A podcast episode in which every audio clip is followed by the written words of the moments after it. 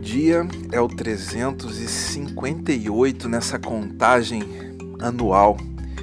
24 de dezembro, véspera da celebração do Natal, uma data importante para todos aqueles que professam credos que se derivaram a partir do pensamento de Jesus, a partir de sua história, da narrativa construída pelo credo católico.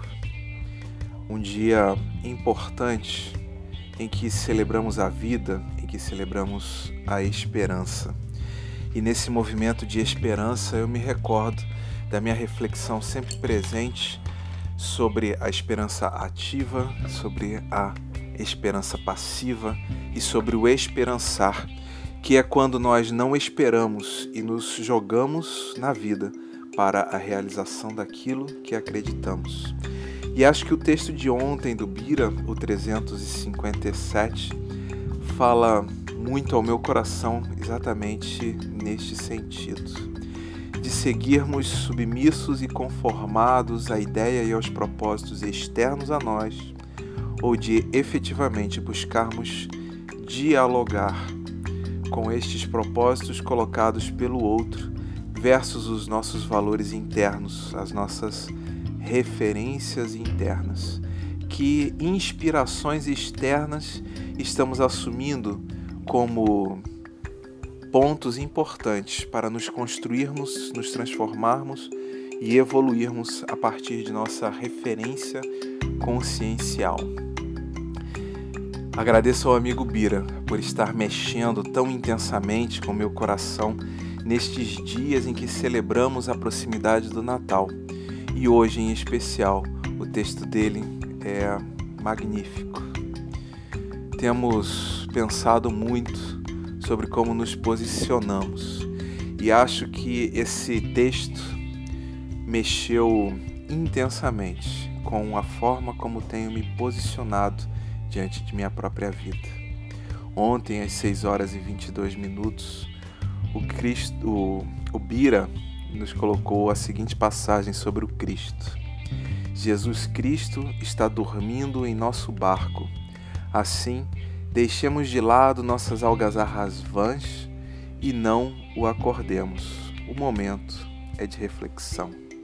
Como todos vocês sabem, eu tenho diversos gatilhos e um deles é exatamente esta perspectiva de desautorizar os meus olhares, de classificar como inúteis, como vãos, os esforços e os movimentos que eu faço.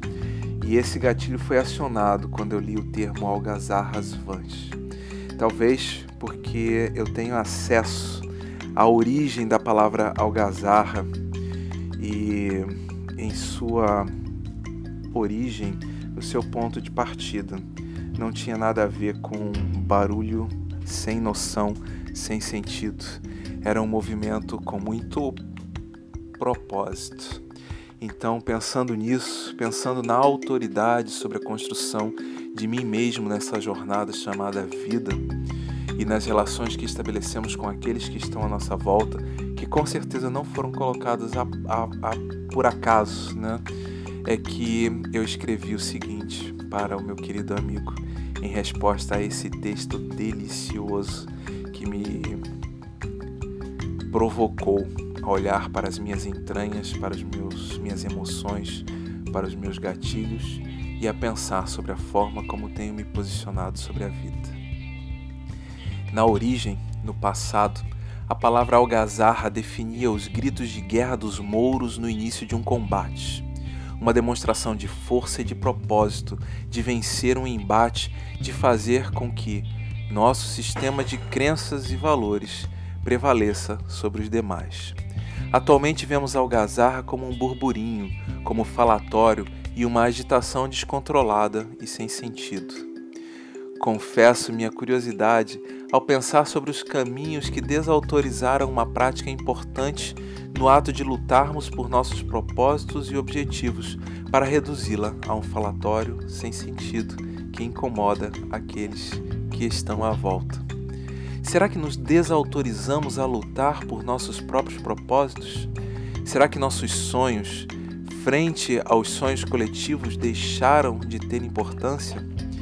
fico questionando se ainda somos capazes de construir em nossas mentes e corações a empatia necessária para olharmos para os combates e enfrentamentos do outro com a mesma importância que ele os vê.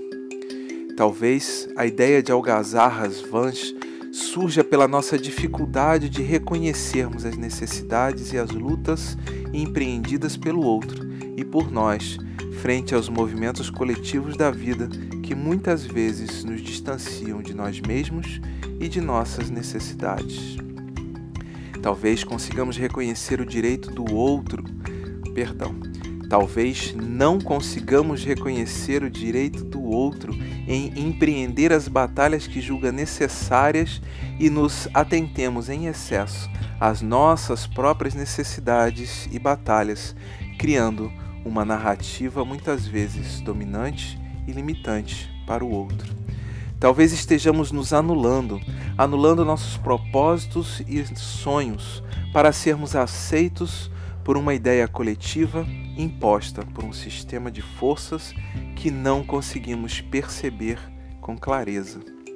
Quando penso nos apóstolos naquela noite enfrentando o mar tormentoso em um barco de pesca, rumo a um destino traçado, vejo guerreiros de outrora enfrentando seus próprios fantasmas frente aos desafios colocados por um homem que tinha certeza de sua vitória e que não se sentia ameaçado. Silenciar nossos corações e não acordar Jesus que dorme tranquilamente no barco em uma noite de tempestade, talvez signifique buscarmos nos conformar aos propósitos propostos por Ele no plano da vida. Esta, este talvez seja um convite a nos conformarmos a valores externos aos nossos, que podem sinalizar um caminho novo para atender às nossas dores e aflições. Uma solução para as inquietações que estão nos tirando a calma e nos colocando em situações de confronto. Mas confesso minha total incapacidade de calar meus anseios, dores e angústias que se manifestam em vigorosas tempestades se há alguém capaz de repousar diante de tantas tormentas e que se candidata a estar no barco comigo em uma noite de tempestade, penso que talvez não se incomode pela manifestação de meus medos, angústias e incertezas.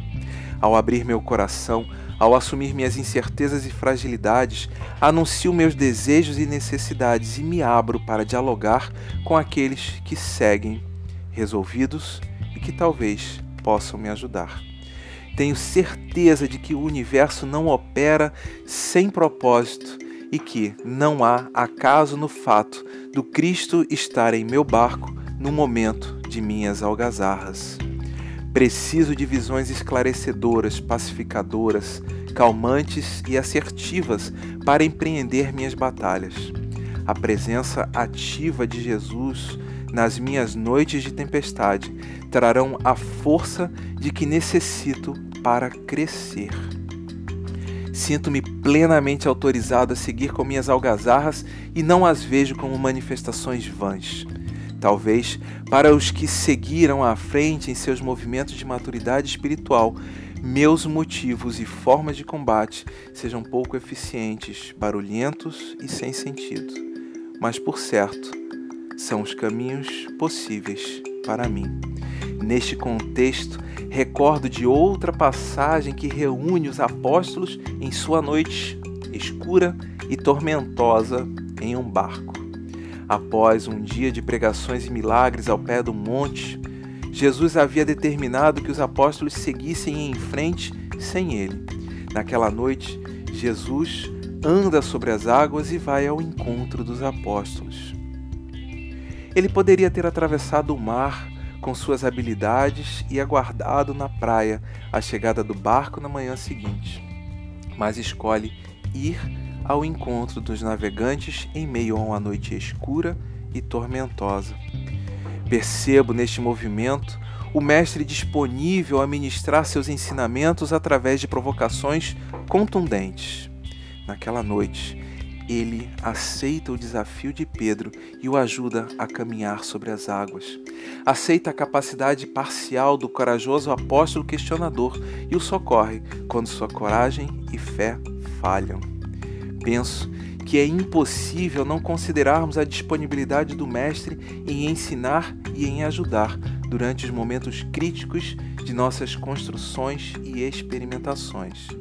Nossas algazarras necessárias talvez sejam a enunciação de nossas necessidades, como as percebemos. Que possamos deixar ao Cristo o direito de despertar ou não, de ajudar ou não, mas que não venhamos abrir mão da luta interna para superarmos os desafios que a vida nos oferece. Se precisamos nos manifestar sob a forma de algazarras, que possamos fazê-lo com força da coerência entre o que desejamos e o que fazemos, mas que possamos seguir abertos, percebermos as respostas daqueles que estão em nossa presença de forma empática e que talvez não consigam dormir. Que possamos agradecer aos corações generosos como o de Jesus, que seguem junto conosco, muitas vezes sem poder dormir, velando nossas batalhas diárias de crescimento e de amadurecimento espiritual. Eu sou Guilherme Frankel e este foi o episódio do podcast Acordei Inspirado, que celebra a noite de Natal de 24 de dezembro de 2021, noite em que Jesus desperta para uma vida de construções junto às nossas algazarras.